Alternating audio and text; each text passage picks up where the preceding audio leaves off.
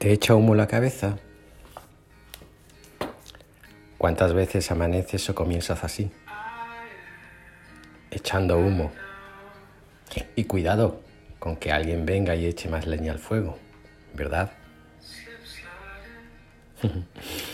A veces sientes que no hay tiempo para más, que las decisiones, las obligaciones, los problemas que van apareciendo no te dejan tiempo para sencillamente sentarte y orar, rezar y tener ese ratito de paz, ¿verdad?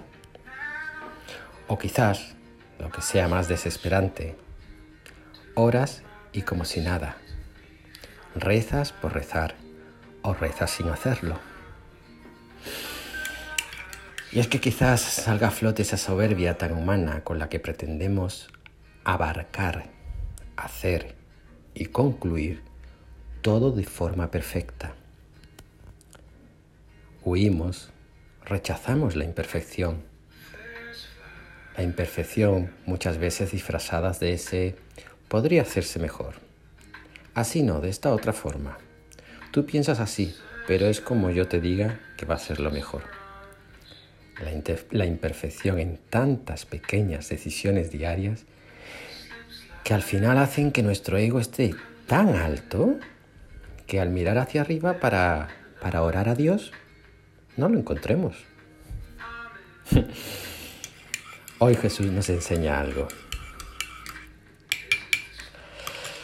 Él, el Hijo de Dios, hizo partícipe al Padre de sus quebraderos de cabeza, de sus decisiones y dudas, porque las tuvo.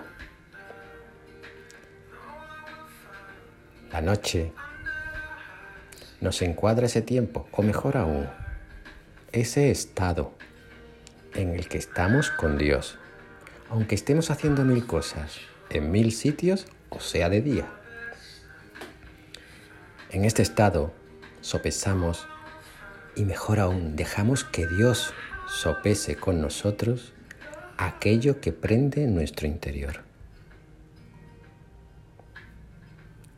Jesús piensa en ti pone delante del Padre y por medio del Espíritu dialogan. Dios dialoga con sí mismo y dirá, serás testigo, serás discípulo, serás de tal o cual forma, tendrá tal, tendrás tal o cuales defectos.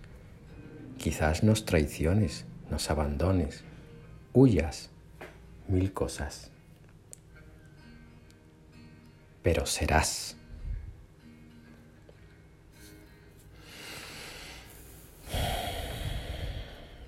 Todos estamos llamados a ser. Todos.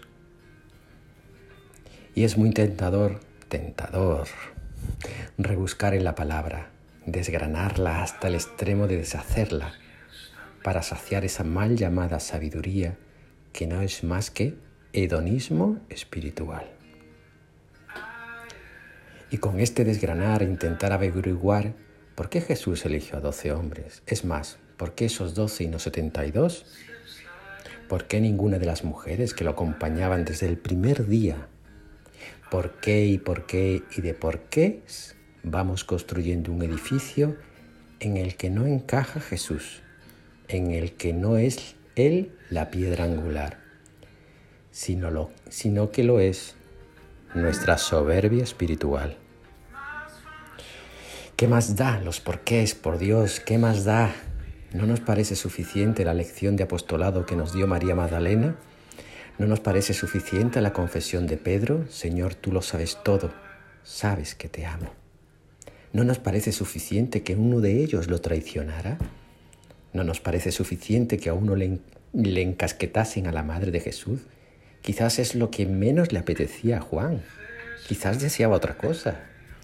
Y así podríamos enumerar tantas situaciones imperfectas en las que obviamos la voluntad de Dios en aras de una, de una sabiduría nuestra y una voluntad nuestra que llamamos perfecta.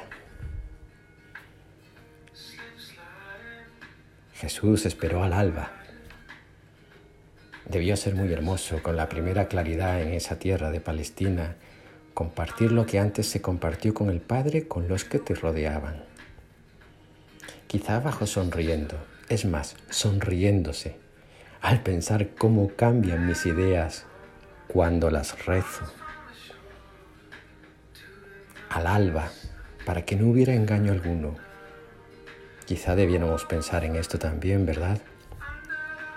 Esas decisiones propias o comunes que tomamos en un cónclave de sectarismos y tradicionalismos en aras de un edificio que nos empeñamos en apuntalar. Pero ¿qué más da por qué lo hizo así? ¿Qué más da?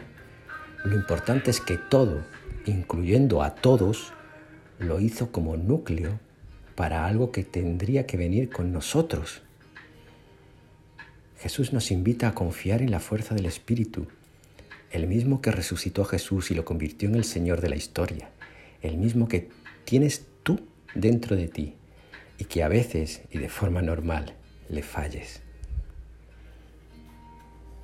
El mismo que aúna la identidad entre Cristo, tú y la Iglesia. En esta identidad, solo en ella, serás libre en cuanto que la voluntad de Dios se hace expresión de una realidad de dignidad y justicia para todos los hombres. Estás llamado a sumar, a construir, siguiendo el Evangelio.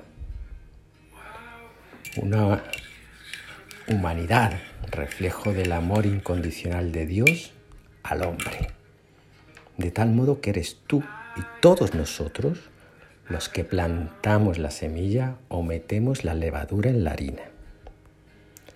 Lo demás, tradicionalismos, costumbrismos, pulcritud, conservadurismos, no son más que ladrillos de otro edificio, pero en el que no hay cabida para la piedra angular, para Jesús, es decir, para el otro, para el gay, para el refugiado, para el traicionero, para la mujer, para el odioso, para el que no ve, para el violento, para el pobre, para el pobre de riquezas y sobre todo de alma.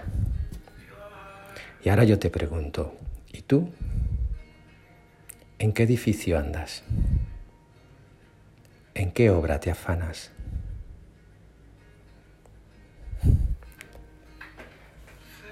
Ánimo. Os quiero mucho.